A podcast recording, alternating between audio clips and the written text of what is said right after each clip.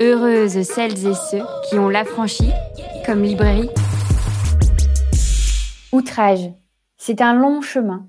C'est un personnage qui marche sans s'arrêter ou presque. C'est une fuite en avant d'une personne, d'une femme, grosse, enceinte, dégoulinante de chaleur, pluie de pluie. C'est le passé, le présent, le futur qui envahissent ses pensées. Une certaine solitude aussi, parfois, le long de la route.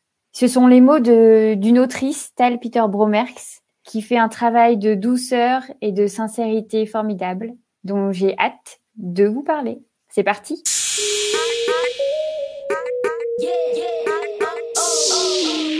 Elle aimait bien ce parc. Elle se disait parfois que l'herbe était sa couche, les grilles la porte de sa chambre.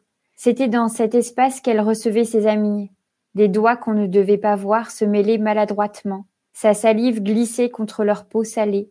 Elle voulait goûter leur odeur, sentir la chaleur sous sa langue. Le plus souvent, les filles s'essuyaient, se marraient, l'insultaient vaguement entre les lèvres. Certaines se prêtaient au jeu, pourquoi les parents, ils n'ont jamais rien compris? C'était pourtant pas difficile à capter. La franchise podcast. La librairie. Chez vous. Bonjour Tal. Je suis ravie euh, de vous recevoir sur une version en visio de ce nouvel épisode de la franchise podcast.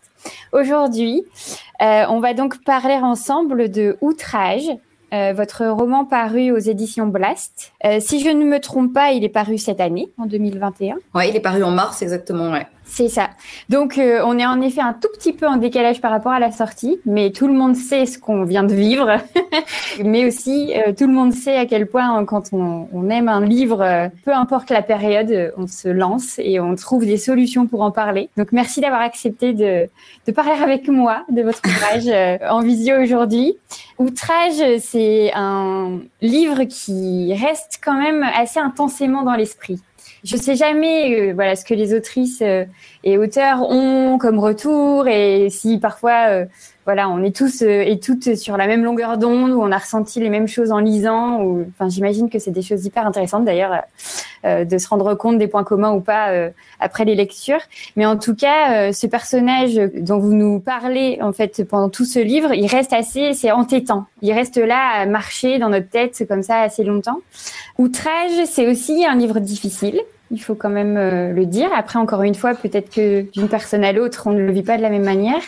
Mais euh, euh, en le lisant comme ça, en plus, on a la chance de pouvoir quand même le lire d'une traite presque d'être à fond en fait dans le dans votre récit euh, du début à la fin et on est comme ça accaparé en fait par les pensées du personnage principal de cette femme qui marche et qui marche et qui marche. Comment est-il né en fait outrage? Comment vous lui avez donné euh, vie? Parce qu'il y a vraiment ce principe là en fait de faire vivre des mots par votre écriture, votre rythme, etc. En fait, je crois que par rapport au premier roman que j'avais publié, j'avais envie de me fixer une contrainte euh, narrative euh, plus forte pour pouvoir peut-être me mettre plus à distance euh, dans l'écriture. Et le, une des, un des éléments qui me paraissait important, c'était qu'il y ait un refus d'un discursif qui serait trop fort, c'est-à-dire que j'avais peur que des thèmes auxquels je réfléchis dans mon militantisme ou dans, dans mes activités de recherche, j'avais peur que ces thèmes soient un peu trop verbeux dans le cadre d'une fiction. Et donc ce que je voulais, c'est voilà qu'il y ait un dispositif assez simple qui est celui de la marche, c'est-à-dire que il y a ce personnage qu'on suit il y a cette attente qui est d'emblée euh, posée. Voilà, elle, doit euh, aller quelque part, euh, elle, est en chemin. Mais je voulais que toutes ces pensées naissent de ce mouvement la marche, c'est-à-dire que voilà, ça soit les personnes qu'elle rencontre, ça soit le le paysage qu'elle traverse et, et aussi peut-être les, les, éléments atmosphériques autour d'elle qui suscitent réflexion pour elle. Et ensuite, j'ai rajouté à ce dispositif parce que j'avais peur d'un peut-être d'un enfermement trop fort aussi euh, et c'est je pense quelque chose qui est assez présent dans mon style le fait qu'il y ait une, une corporéité ou en tout cas une euh, oui une, une, sorte de fermeture sur euh, l'introspection les pensées et les, et les émotions personnelles. Et j'avais envie qu'il y ait une dimension plus chorale à un moment ou qu'il y ait quelque chose de plus que, effectivement collectif. Et donc du coup il y a ce qui a été appelé mais assez tardivement un intermède Mais il y a ce moment au centre où finalement là, c'est le point de vue change, c'est celui d'un banc, et il y a différents personnages de, femmes qui vont s'asseoir sur ce banc, et donc il va y avoir des, liens qui vont se tisser entre elles. Mais au départ, voilà, je, suis vraiment partie de thèmes qui me m'habitaient et de ce dispositif narratif que j'avais envie de, de construire. Ce qui est hyper intéressant, c'est que de ce fait, on a une lecture qui avance, on est dans un rythme avec le personnage et on se en fait, on ne se laisse pas surprendre euh, toutes les pensées qui filent et qui fusent, parce qu'en fait, on est dans le même rythme qu'elle. C'est-à-dire que, euh, voilà, dans la vie, quand on se, on, est avec soi-même, quand on est dans nos pensées, les choses fusent et se déplacent, et euh, on va avoir un, un, élément qui arrive et puis un autre, et en effet, quelqu'un passe et ça va switcher sur autre chose. Ça nous rappelle à notre passé. Ça nous... Et ça, vraiment, dans la narration, c'est quelque chose que j'avais assez peu lu, en fait, dans ce, ce rythme-là, et qui est hyper intéressant parce qu'il nous challenge énormément parce que ça nous demande une attention très forte à se dire ah oui en fait là elle nous distille des petits moments de sa vie des petits moments de son passé des moments de son présent de son futur. Et à nous en fait de les collecter j'ai l'impression de faire les petits tris pour pouvoir après reprendre l'histoire globale parce que pendant longtemps on a des détails du personnage, mais on n'a pas de globalité. Et ça va mettre vraiment un certain temps dans la narration à ce qu'on voit en fait l'image un peu s'ouvrir, se dire ah ok là on est face à, ça en fait comme histoire. Et tout ce suspense, d'une certaine, manière, que vous mettez dans notre lecture, ça hum, attise la curiosité. Et d'autant qu'en fait, vous allez vers des endroits très intimes de sa corporéité, de sa vie, de ses ressentis, de, de ses émotions on aurait envie parfois de dire non mais laissez-nous encore dans ce petit passage là. Mais non, en fait, il y a quelqu'un qui passe avec un regard noir, il y a, une pluie qui s'annonce. Il y a...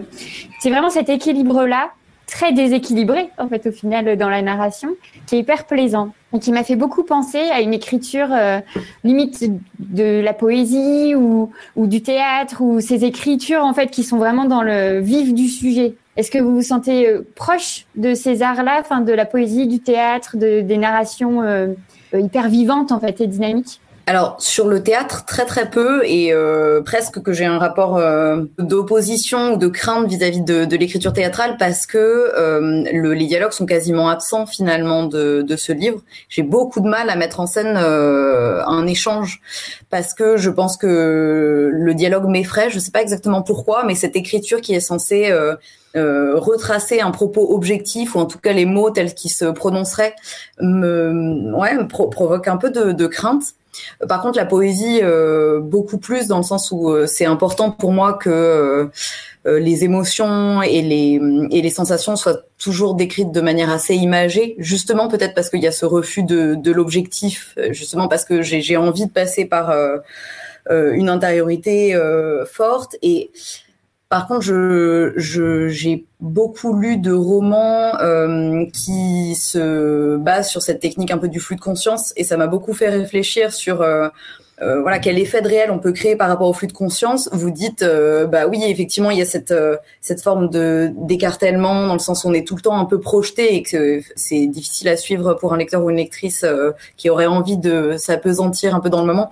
Moi l'élément peut-être qui est le plus marquant c'est la temporalité, c'est-à-dire qu'elle est toujours projetée dans ce futur parce qu'en fait elle cherche à se rendre dans un lieu euh, qui est pour le moment inaccessible, enfin en tout cas vers lequel elle, elle tend.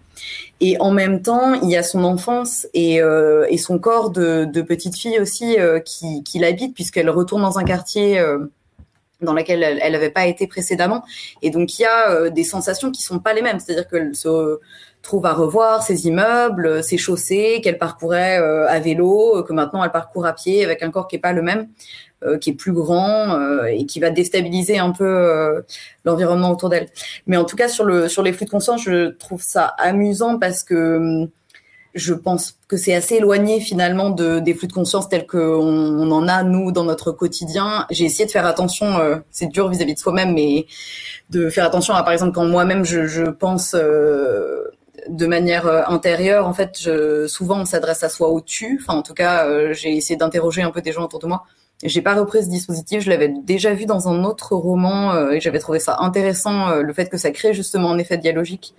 Mais je l'ai pas trop créé et après voilà, il y a quand même une écriture qui est très métaphorique et qui enlève peut-être un peu la sécheresse de ces pensées brutales qui pourraient survenir. Il y a peut-être euh, ce côté aussi enfin les sauts de puce. Après, à chaque fois, toutes les expressions que je peux utiliser, elles sont euh, très positives. Hein. C'est c'est juste que c'est vraiment quelque chose de l'ordre du ressenti où j'ai eu vraiment l'impression de faire hop hop hop à chaque fois, de passer d'un sujet à un autre. Et en effet, on est projeté dans des sensations, beaucoup de sensations hein, quand même. Et donc euh, ce côté métaphorique, je, je l'entends tout à fait.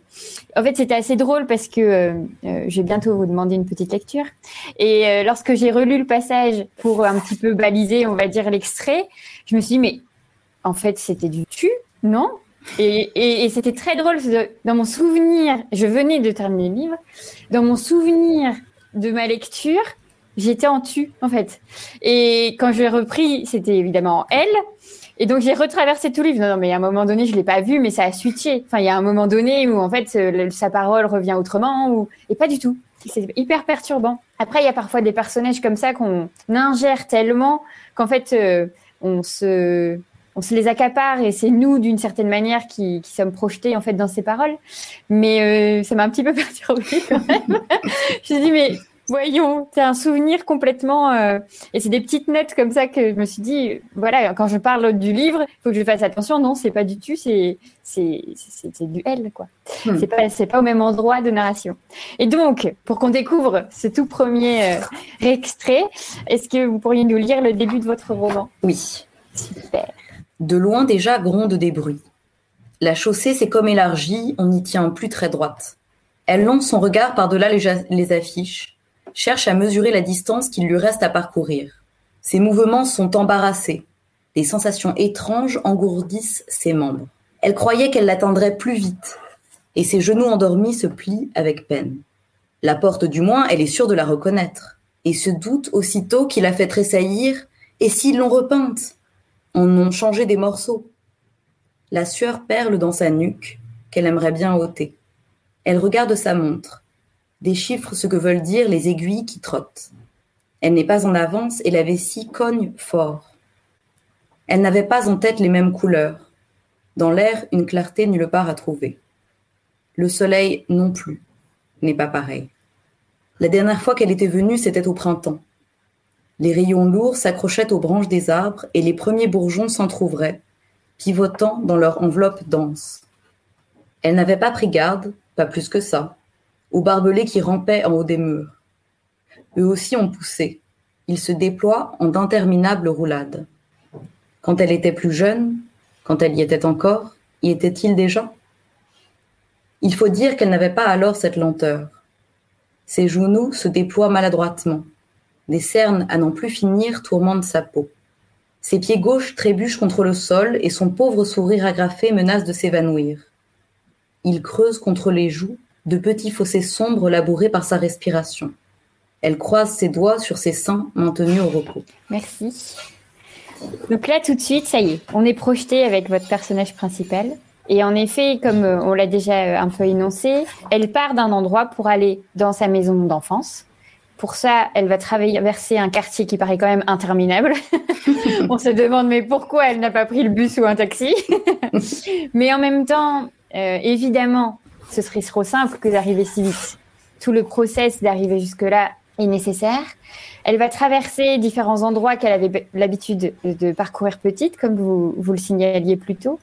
Donc, c'est des espaces physiques qu'on peut tout de suite se représenter, un parc, ce fameux banc, d'autres bancs qu'elle croise dans le parc, euh, des endroits qui ont été transformés, des magasins qu'elle n'a pas vu arriver, évidemment, parce que ça fait au moins dix ans qu'elle n'est pas revenue, avec à chaque fois, en fait, euh, ce, ces sauts dans son passé, dans l'enfance et l'adolescence qu'elle a pu avoir dans ces endroits, et tous les éléments de son histoire qui font sens maintenant et qu'elle a vécu à cette époque-là et notamment la découverte euh, de son amour des femmes, euh, de, la première fois où elle a osé embrasser une fille dans, dans le jardin, enfin dans le parc, euh, de euh, ses premières tentatives ou en tout cas de ses moments de plaisir dans toujours ce fameux parc. Le parc est quand même un moment assez clé où on découvre beaucoup plus qui elle est tout le début de votre narration, on est beaucoup sur son corps présent, sur euh, la chaleur, qui l'entoure, la sueur qui la déborde, qui l'envahit, euh, une grossesse qu'on commence à deviner mais qui n'est pas encore hyper sûre. Enfin, en tout cas, moi, il m'a fallu un petit peu de temps pour être sûre de cet élément-là. Et puis, on est projeté dans ce parc et là, le passé Enfin, c'est là où moi, je me suis vraiment prise son passé en fait dans les yeux, quoi. Je me suis dit, ah oui, tout s'est passé à cet endroit-là. Toute cette itinérance, enfin ce, j'aurais eu envie de dire chemin initiatique, mais d'une certaine manière, enfin il y a un y process de temps qui qui est pas repris là, mais en tout cas tout ce cet effet de l'enfance qui revient, l'adolescence qui lui revient, qui l'apporte en fait à cet endroit-là. Ça a été une construction euh, qui vous est venue vraiment avec facilité ou c'est des choses qui vous ont demandé du temps de travail? Parce qu'on imagine que de vraiment bien doser les allées et venues entre le présent et le passé, ça a dû euh, demander une certaine conscience d'écriture mais je me trompe peut-être et c'était peut-être complètement euh, spontané. Donc effectivement, il y avait cette volonté de passer par euh, un cheminement, de, de réactiver peut-être le le motif de la promenade, même si là il est assez détourné, c'est-à-dire que c'est un motif littéraire qui peut euh, être assez bucolique ou en tout cas peut-être un peu plus brutal dans la découverte des villes mais ici, il est tout entier sous-tendu par l'arrivée en fait. Donc ça, ça détourne quand même cette, euh, ce motif de la déambulation parce qu'en fait, et ça pour le coup, beaucoup de lecteurs et lectrices me l'ont dit, ça crée une frustration très très forte en fait.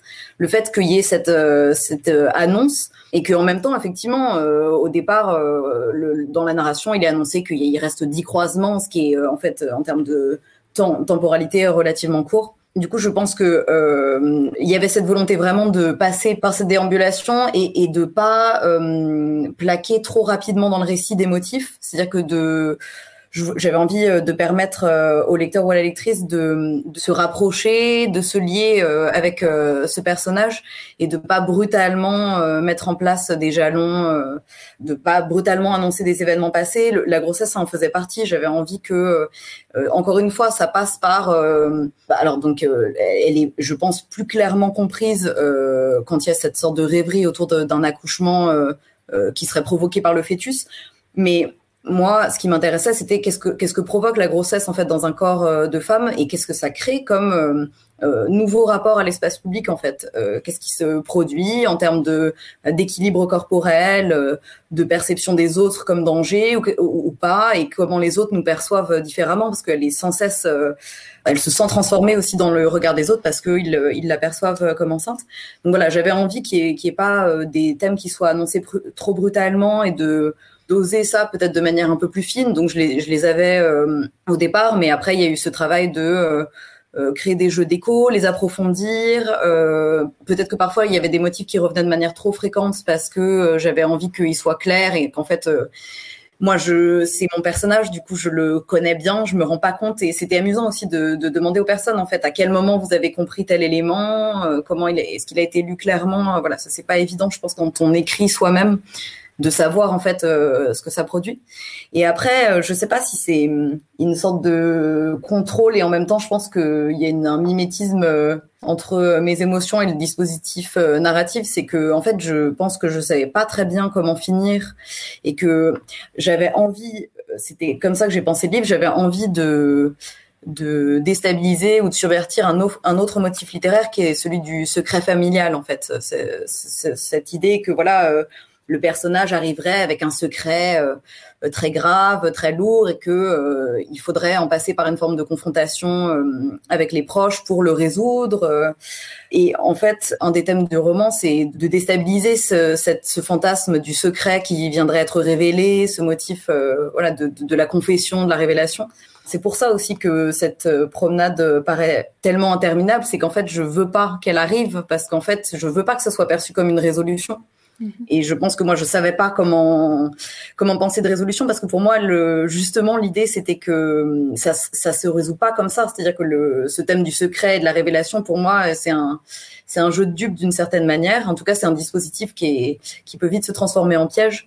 Et donc ça, ça a aussi été compliqué parce que quand j'écrivais, la fin devenait euh, de plus en plus lointaine parce que je pense que je voulais pas euh, réellement y arriver et, et je, je, la termine d'ailleurs euh, en pied de nez aussi. Enfin, c'est compliqué. Mm. C'était compliqué pour moi de savoir voilà comment faire Comment faire ça? On ne va pas tout de suite euh, se lancer dans la fin. Nous aussi, on va laisser patienter un petit peu. Euh, à chaque fois, j'essaye quand même de, de rester assez euh, vague ou en tout cas de laisser le temps de lire les livres pour vraiment les découvrir parce que sinon, euh, le travail de libraire est quand même un petit peu trop prégnant. Mais il est important quand même de profiter de cette conversation pour quand même aller vers les sujets importants en fait euh, qui sont sur le dos de ce personnage parce qu'on a vraiment l'impression qu'elle les porte en fait ces secrets.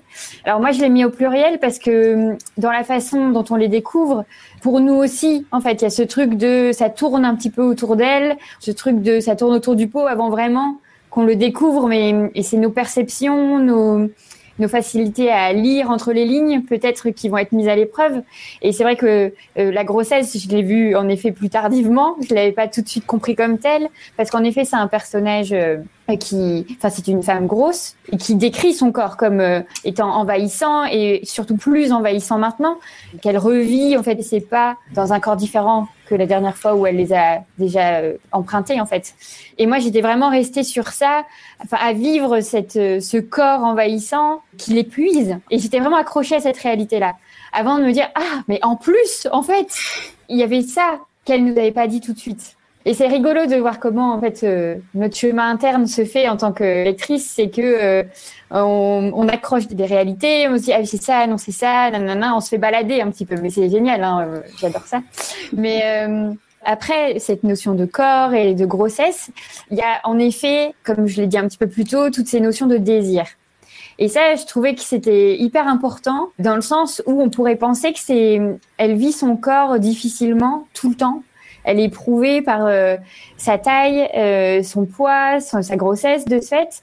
Mais malgré tout, dans tout ce chemin de pensée, paf, de temps en temps, il y a Sarah qui débarque avec ses mains, son cou, son odeur, etc. Et là, on se fait saisir par un endroit de narration qu'on n'avait pas vu venir, encore une fois, mais parce que notre schéma narratif se fait un peu euh, comme on peut, à travers les différents sauts de puce, on va dire.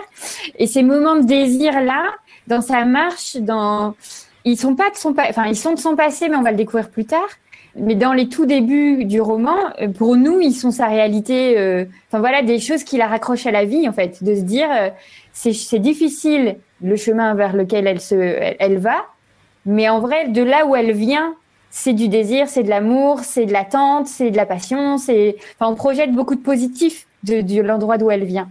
Encore une fois, en fait, ce passage du chaud-froid, du positif-négatif, du, en fait, ça crée quelque chose de latente chez nous euh, qui est un petit peu euh, perturbant parce que on se dit mais retourne voir Sarah en fait. Enfin c'est bon, euh, dis-nous plutôt ta passion amoureuse, ton voilà cette femme qui la comble physiquement, plutôt que de te forcer, de forcer ton corps à aller vers ce qui t'a meurtri, ce qui t'a fait mal, qui qui continue en fait de te hanter comme ça. Vous aviez conscience de ce chaud-froid qui était créé dans la lecture? Vous le souhaitiez? Enfin, vraiment de, de marquer les époques par euh, quelque chose d'une sensation quand même très forte. En fait, j'avais envie qu'il y ait des contrepoints euh, à son isolement et à une certaine dureté de, de sa trajectoire. Mais je pense qu'au départ, et ça c'était plutôt euh, voilà des réflexions euh, sur le, le, cadre narratif. Au départ, je voulais pas qu'il y ait euh, une forme de fermeture sur l'intériorité. Donc c'est pour ça que j'avais pas envie d'écrire au jeu. J'avais envie de qu'il y ait une mise à distance assez forte. Et j'avais envie qu'il y ait en fait un moment, un, ouais, un dispositif plus choral ou en tout cas une rencontre entre différentes femmes, minorités en lutte. J'avais pas envie qu'on pense à trajectoire comme euh, une forme de d'écart ou de d'enfermement euh, dans cet isolement euh, subjectif. Et après, j'avais aussi envie effectivement qu'il y ait des contrepoints heureux dans sa vie, c'est-à-dire qu'il n'y ait pas seulement un lien avec d'autres personnes en lutte, mais que on, on, perçoive de sa vie actuelle quelque chose qui est peut-être alors je sais pas si c'est plus doux, mais en tout cas qui apporterait plus de bonheur. Je me suis fait la réflexion récemment, mais je je me suis fait la réflexion récemment qu'il n'y avait pas de d'amis en fait. C'est un roman où euh, en fait on, ce qu'on aurait pu envisager comme contrepoint, ça aurait été euh, voilà un soutien amical, euh, le fait qu'elle soit entourée finalement, parce qu'il y a ce rapport familial qui est un rapport effectivement plutôt de de rupture, de, de silence, enfin qui est rongé par l'incapacité à, à se dire. Euh, tandis que voilà, elle aurait pu avoir euh, un accompagnement par des amis. Or, les contrepoints, c'est euh, beaucoup sa, relation amoureuse et, et c'est beaucoup de la sexualité en fait qui est mise en avant. Et je pense que ça, c'est aussi beaucoup lié à, à mon type d'écriture, c'est-à-dire que je me suis rappelé en réfléchissant à ça que quand j'étais plus jeune, j'avais lu dans la recherche du temps perdu, ces réflexions de Proust où en fait il dit que l'amitié, ça serait une forme de conversation mondaine et que ça serait forcément déceptif, tandis que l'amour, il y a une, une, connaissance de soi qui est en jeu par le désir et par cette rencontre. Et je pense que en grandissant, j'étais très très en désaccord avec ça. Je le suis vraiment euh, frontalement euh, encore aujourd'hui. Enfin, c'est pas du tout euh, le, rapport que j'ai à l'amitié. Mais par contre, dans une écriture du corps, c'est plus compliqué, il me semble, en fait, de mettre en jeu des relations amicales et de décrire en fait l'intensité des relations. Alors qu'en fait, le désir, c'est une, c'est une, sphère qui permet justement de penser un autre rapport au corps qui, est très intime et qui est très qui est très fort en fait. Enfin, c'est, un lieu où effectivement le, le corps est en jeu le corps, les fantasmes et la, la, la poétique autour du corps. Et donc c'est pour ça, je pense que c'est surtout ces scènes-là qui ont marqué. Euh, mais oui, j'avais vraiment la, volonté de bah, de décrire euh, des zones qui soient plus vivantes en fait et que surtout elles soient pas euh, définies uniquement par ce rapport au passé. Oui, parce que au final, plus on avance dans l'histoire et plus on, on, découvre ce fameux secret qu'elle a envie de balancer là où elle va arriver. Mais le fait que le corps soit appréhendé différemment d'abord. J'ai trouvé ça hyper beau parce que c'est vrai que lorsqu'on parle d'agression sexuelle, de violence sexuelle, euh, euh d'inceste, euh, c'est dur, mais c'est le corps est parfois vraiment attrapé par les pensées autour de ça, le trauma, par euh, la, la, violence, la difficulté à dire, etc. Mais là, malgré tout, en fait, on a déjà eu un rapport beaucoup plus aimant, en fait, au corps du personnage par cette relation qu'elle nous raconte par petits bouts avec Sarah, c'est beaucoup de douceur qui nous sont amenés. Et ce qui nous permet de vivre les, les autres moments de révélation autour de ce passé, non pas mieux, parce qu'il n'y a pas d'autre, il n'y a pas de façon meilleure de nous amener ces informations-là. Mais en tout cas, on est déjà euh, en, on est un peu, on est déjà en accord avec le personnage et en douceur avec, euh, enfin, ces, ces principes de douceur et de pudeur en fait dans le rapport au corps permettent, je pense, aux lectrices de, ouais, d'être peut-être un peu protégées aussi de l'annonce qui va être faite derrière et des révélations qu'on va pouvoir avoir ou pas, enfin des moments aussi de narration autour de ça. Et vous parlez, enfin parce que j'ai pu lire quelques articles que vous avez, euh, enfin des interviews que vous avez données, et de ce que j'ai je lisais, vous avez quand même un rapport à la parole, au silence, au dit, au non dit, très hum, mesuré. Enfin c'est des choses que vous vous maîtrisez énormément, et donc je ne peux pas m'empêcher de penser que la façon dont vous amenez en effet le corps de ce personnage à dire les difficultés de son passé, rien n'a été laissé au hasard dans la façon, dans le rythme dans lequel vous nous les avez dit. Et que euh, dire le désir avant la violence, c'est peut-être aussi un, acte politique dans l'écriture, en fait. C'est pas parce qu'on a, on a voulu l'arrêter étant petite parce que c'est des, des, des, mouvements d'arrêt. Enfin, les, ces violences familiales, c'est des, des, choses de, ça, ça, stoppe en fait quelque chose. Ça peut stopper quelque chose euh, euh chez les, les, victimes. Et là, non. En fait, c'est de montrer, euh, elle a réussi à, à maintenir elle son un endroit de désir malgré tout ma pensée était peut-être pas hyper fluide, mais euh... non, si c'est intéressant ce que vous dites parce que j'ai l'impression que hum, d'autres personnes, euh, enfin en tout cas certaines personnes avaient pu me dire qu'en fait même dans la sexualité, ils trouvaient que c'était une sexualité qui euh, jouait beaucoup autour du rapport de pouvoir, qui mettait beaucoup en scène euh, des cadres de domination et que du coup même dans ces espaces-là, ils avaient l'impression qu'on sortait pas de peut-être de la violence. Or, c'est pas du tout euh, la manière dont je l'ai pensé. Pour moi, c'était important effectivement qu'il y ait une représentation de, de personnages qui euh, aient pu être victimes d'inceste euh, et, sans qu'ils soient représentés comme brisés ou comme ayant une sexualité qui serait forcément douloureuse je pense que c'est aussi une question que je me pose de sur sur ce type de traumatisme. Qu'est-ce qui se voit, qu'est-ce qui se voit pas, qu'est-ce qui se voit dans le désir, qu'est-ce qui se voit dans le, la fréquentation de notre personne, sans que ça soit forcément dit. Pour moi, en tout cas théoriquement, je pense que je suis assez proche de de penseurs, penseuses féministes qui euh, réfléchissent à la question, à la manière, en tout cas, dont euh, certaines violences ou certains cas de pouvoir, ils peuvent être euh, retransformés dans le désir et que c'est pas une perpétuation, mais qu'il y a vraiment une force et une un courage et euh, et puis un renouveau en fait de, de la violence qui a pu être vécue. Elle est voilà elle est, c'est plus la même violence c'est juste que elle disparaît pas effectivement. Le contrepoint est pas pensé comme euh, en rupture complète avec les violences vécues mais par contre il est pensé comme une manière digérée réélevée de, de vivre sa sexualité. Et, c'est peut-être pour ça effectivement que l'élément du pouvoir est présent dans un certain nombre de ces rapports sexuels, c'est pas une norme euh, du tout pour moi. Enfin, je pense que voilà, il y aurait mille manières de décrire euh, le, rapport à la sexualité euh, pour les victimes d'inceste et je pense que voilà, il n'y a pas de, il y a pas une voie du tout. Mais en tout cas, cette voie-là, je la trouve intéressante parce que justement, pour moi, elle permet de, de, de mettre en en déséquilibre euh, euh, le pouvoir ou l'élément de, de, la violence sans forcément euh, qu'il soit plus là en fait parce que parce qu'il peut être hanté quand même plus tard. Oui, c'est ça.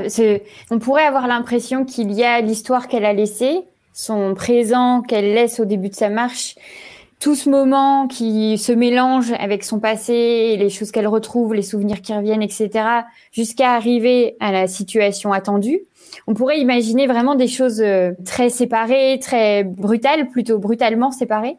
Et en même temps, mais non, parce qu'en fait, on ne peut jamais s'affranchir de son passé. Et surtout pas, même si euh, je pense que euh, les, les, êtres humains ont des capacités, en fait, de se couper de, des émotions fortes, des traumas. Enfin, on a quand même vu des choses où des personnes qui qui réagissent en fait dans un instinct de survie, qui, qui coupent ces passés de, de leur vie présente.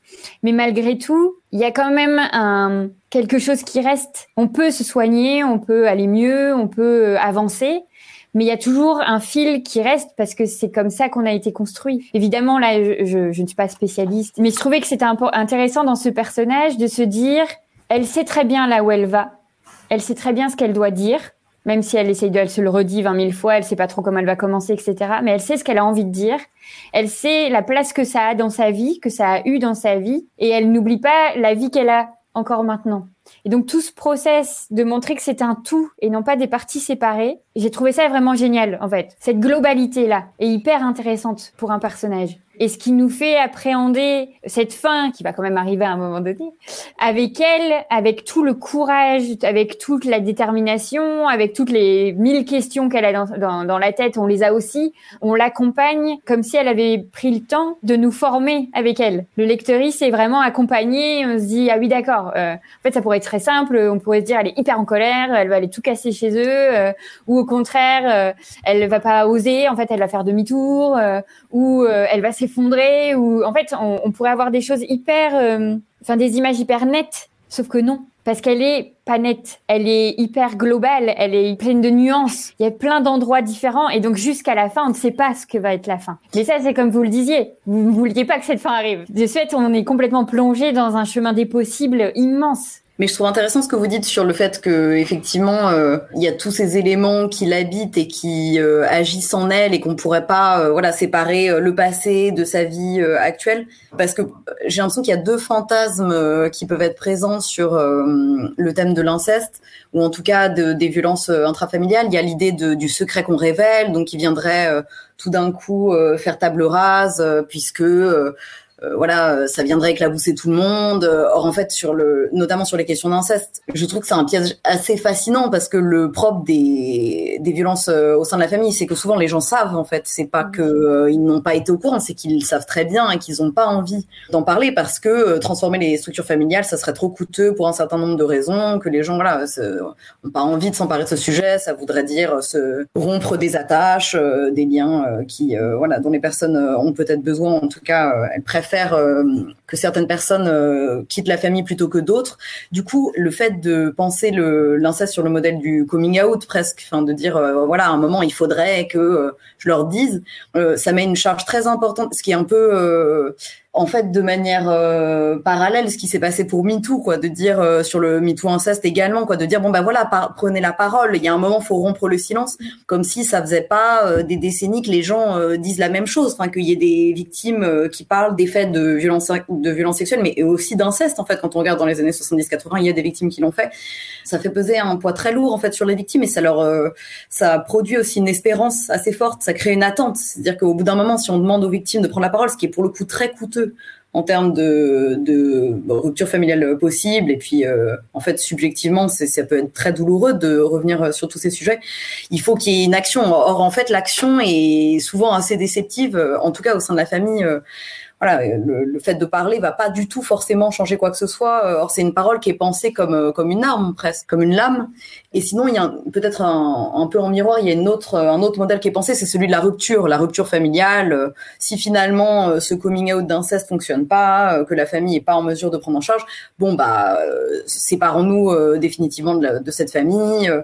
Et en fait, là, peut-être que c'est une, écriture qui est assez nostalgique vis-à-vis de cette cette idée de rupture, puisque finalement si faire rupture, c'est juste ne plus adresser la parole à une partie des membres de sa famille, c'est effectivement possible. Si par contre c'est euh, penser qu'on va se séparer définitivement de, tout le passé qui nous a construit, ça, ça, s'avère être une tâche euh, euh, c'est impossible. Enfin, on peut pas, on peut pas se défaire. et c'est la même chose, il me semble, sur le, les violences incestuelles. C'est-à-dire que là, dans le livre, l'inceste n'est pas pensé comme euh, une sorte de parasitage inauthentique ou un moment comme ça euh, qui serait pas vraiment elle, qui serait euh, venue en fait l'encombrer, la blesser et dont maintenant elle se serait complètement affranchie. Non, il est il, il, agit en elle, il fait partie de sa manière de, de fonctionner, mais effectivement, il a été retravaillé. Je pense que c'est des ces moments un peu brutaux qui font très vite office de fantasme, qui serait donc la rupture ou le l'aveu du secret, en fait, il se reconfigure de manière beaucoup plus fine dans les trajectoires, et c'est ce que j'avais aussi envie de montrer. Mais ce qui rend l'histoire euh, beaucoup plus vraie. Il y, a, quelque chose de l'ordre euh, du récit plus que de la fiction. Quand on termine le livre, on a vraiment l'impression d'avoir cheminé avec quelqu'un euh, dans ce process-là et de savoir qu'il n'est pas terminé, ce process, et qu'il ne se terminera probablement jamais, parce qu'on l'a encore jamais vu. et c'est marrant parce que j'ai eu, j'ai ressenti le besoin de réécouter le début euh, de tout le travail de Charlotte Pudlowski, euh, ou peut-être une nuit, parce que je me rappelais en fait que euh, dans toute son intro, en fait, il y avait aussi ça de l'ordre de comment on vit avec quelque chose qui n'a pas été dit, qui n'a pas été entendu. Euh, et pour autant, il faut bien continuer à vivre et à continuer de faire avec, en fait, d'une certaine manière. Et je trouvais que grâce à Outrage, on pouvait imaginer une victoire sans ni l'acceptation de l'aveu, ni la rupture familiale, ni un éclat de violence, ni un, enfin, qu'en gros, ça pouvait juste aussi être une façon de processer soi-même avec son passé, son futur euh, et son présent, et de non pas accepter, parce que ce terme c'est quand même problématique, mais de faire avec et de, de construire autour, avec et de surtout en fait euh, continuer d'une certaine manière euh, de processer et de se dire que bah, ça, on peut imaginer que elle va, ce personnage va être face à, à son passé à d'autres endroits encore. Peut-être que la naissance de cet enfant, euh, de revoir un enfant euh, du, même âge, euh, de revoir un enfant euh, à l'adolescence s'ouvrir au désir, à la à l'amour.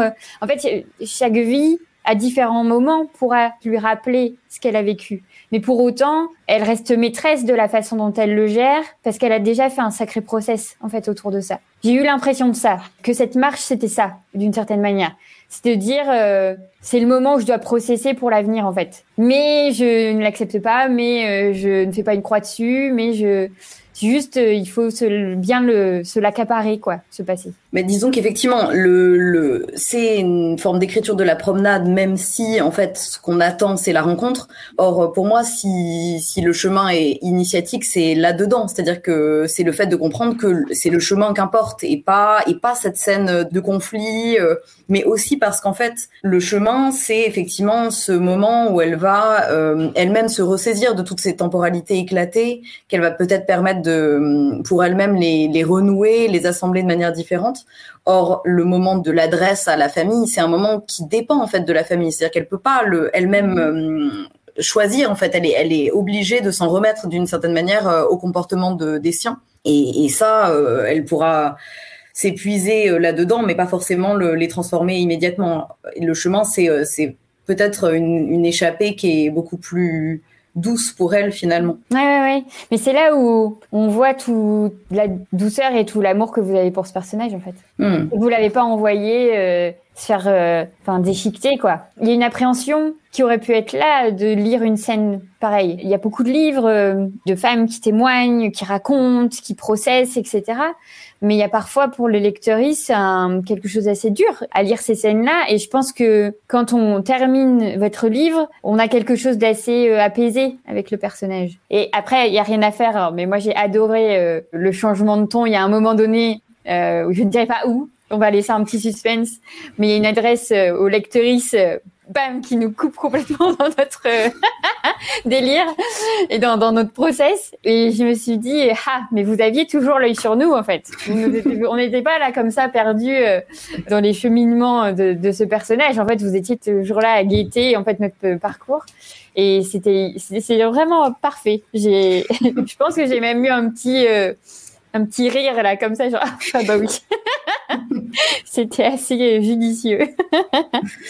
Euh, évidemment j'aurais énormément d'autres choses à dire et notamment cette notion euh, du silence de fait de, nommer ou pas euh, mais ce podcast a un temps qui doit être limité. Donc je vais devoir euh, juste dire un grand merci pour cette belle lecture et cette super discussion. Euh, J'espère euh, vous croiser à la librairie euh, un jour et qu'on puisse continuer euh, de discuter. Et j'ai hâte aussi de lire la suite de vos écrits, voir comment ces thématiques-là du silence, de ou pas, de la parole. Donc merci beaucoup. Merci beaucoup. merci pour l'invitation et la discussion. Alors, heureuse vous venez d'écouter un nouvel épisode de l'Affranchi Podcast en compagnie de Tal Peter Bromerx à l'occasion de la parution de son ouvrage Outrage aux éditions Blast.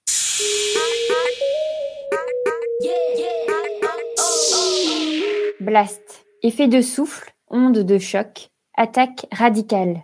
Blast, ce qui germe, s'enracine, pousse, parasite, grandit, engendre. Les éditions Blast défendent une littérature d'essai et de création politique, une littérature qui pense l'articulation des oppressions et des luttes et qui ouvre des perspectives depuis le champ des résistances, antiracistes, féministes, queer, anarchistes. Merci à Solène et Karima pour ce magnifique travail. L'affranchi podcast, c'est Soazic Courbet à la réalisation et Camille Cario à la post-production et au montage.